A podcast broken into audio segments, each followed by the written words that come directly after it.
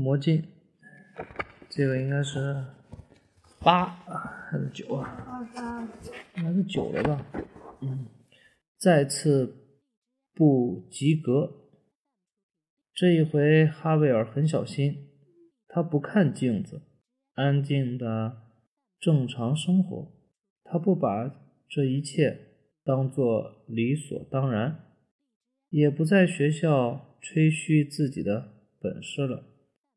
当然，也不告诉爸爸足球比赛的结果了。哈维尔清楚的知道这是。第二次机会，他很小心谨慎，可以当之无愧的说，是成熟了。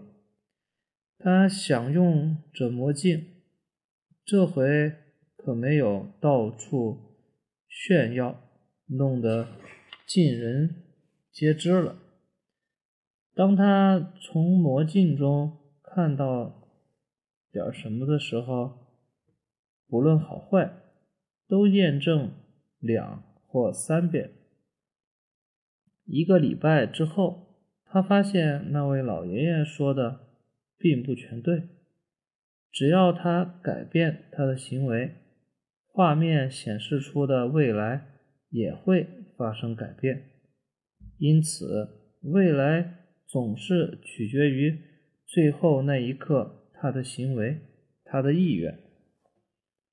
在接下来的一个月当中，生活又变得多姿多姿多彩了，甚至他的父母也发现他的变化。比如说，哈维尔似乎不怎么看电视了，因为前一天他在房间里已经通过魔镜看得过喜欢看的节目了。此外，他还可以看晚上的电影。谢天谢地，我不再花几个小时粘在电视屏幕前了。他不再花几个小时粘在电视屏幕前了。爸爸长出了一口气。哈维尔沉浸在美好的生活中，但这也导致。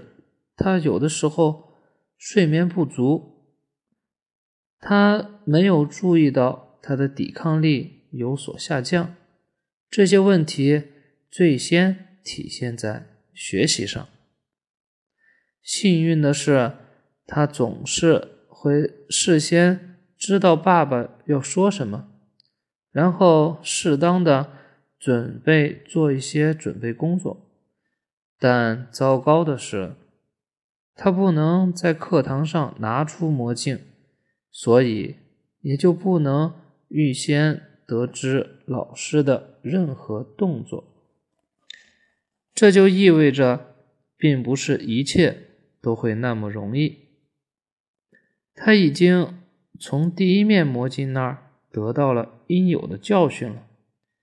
直到一个早晨，数学老师又突然宣布说。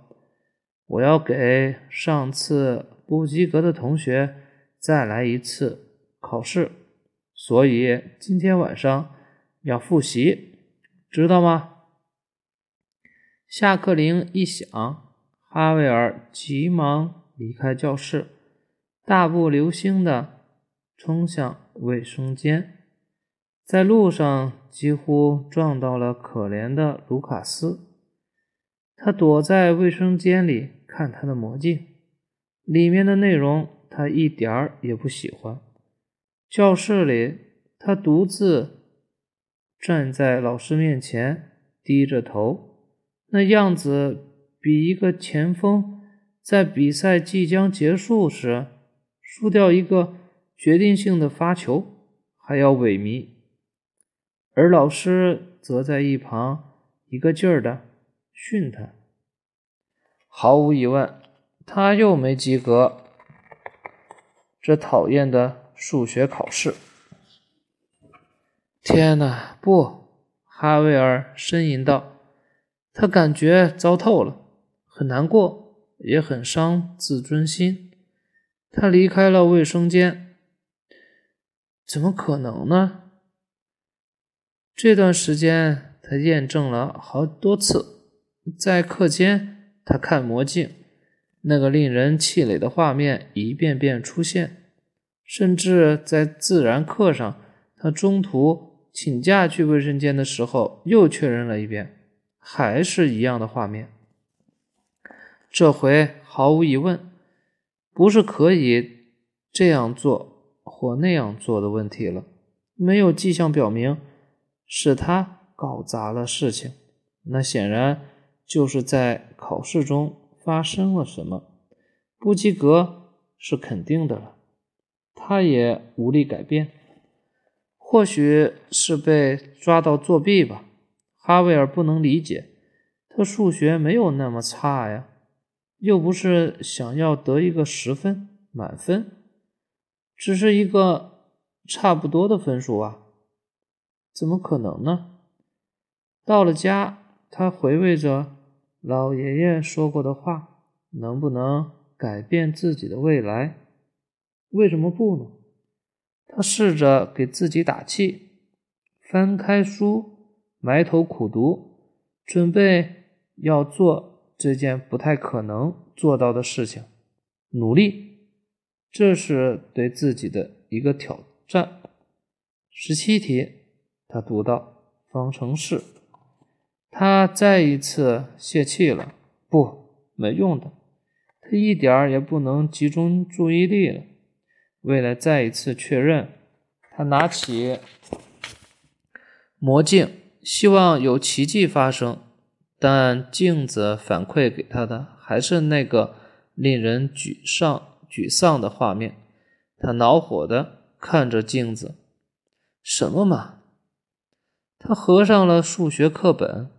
既然事情已经不可逆转，他宁肯选择让不及格带来的失落伴随着他，因为他无法为不及格的事做任何改变。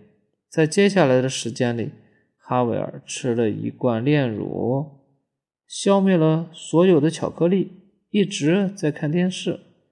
直到爸爸妈妈让他去睡觉，但不幸的是，他整个晚上肚子都非常疼。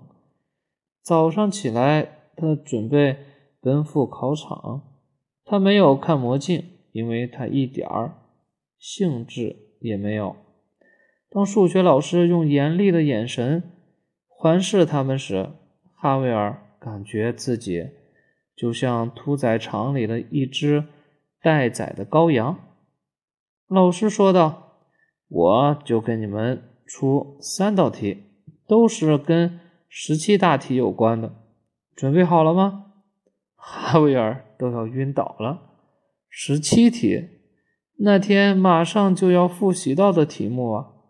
如果不看镜子的话，他早就复习到了，因为魔镜呈现给他的图像。是自己因为考试不及格而萎靡不振的样子。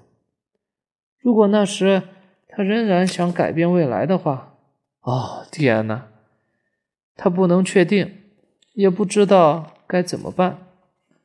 现在无论说什么都晚了。魔镜又把事情给搞砸了，就像第一回一样。哈维尔。的思绪回到了考试中来，他呆呆地看着这三道题，坐以待毙。用这句中国成语来形容此时的他，一点儿也不夸张。那个公式是什么来着？只读过一遍，嗯，不记得了。哦，你说了什么吗，哈维尔？数学老师问他。这是讽刺，就是这样。一个小时之后，前一天在魔镜上看到的场景都一一应验了，一点儿也不差。作为唯一一个不及格的学生，老师狠狠地训斥了他，跟他说：“要不就再补考一次，否则就把他这个糟糕透了的分数作为最终成绩。他的心中充满了前所未有的挫败感，他失望透了。在经历了如此痛苦难熬的一天之后，哈维尔回到了家。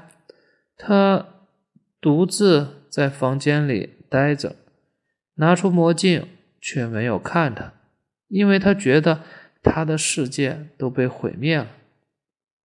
接下来的一切都不重要了。哈维尔疑惑又痛苦地摆弄着镜子。他原本能复习到十七题的，我原本能够改变命运的，但是魔镜却显示说做什么都没有用。所以，哈维尔想啊想啊，一直在琢磨，究竟是谁的错呢？他回想起老爷爷的话来。不，这次他能够确定是魔镜，是镜子骗了他，是镜子不让他扭转未来，不让他学习，不让他试图努力的做些什么，是魔镜的错，是他的错。哈维尔愤怒的抓起他，就像他二十四小时前在魔镜中看到的情形一样。如果不是这面镜子的话，他就通过考试了。如果在重大事情发生时，他总是给他捣乱，总是让他思维混乱，那要他还有什么用？镜子魔镜没有给他显示任何画面。于是哈维尔把它扔到了地上，他非常生气，眼泪从眼角。不可抑制的涌出，涌出。哈维尔很受伤，也很茫然，但是已经不能为自己辩解了。魔镜被摔了个粉碎，魔力消失了，再也不相信他了。哈维尔说：“再也，再也不了，再也不了。”今天讲完了，明天讲第三次相遇。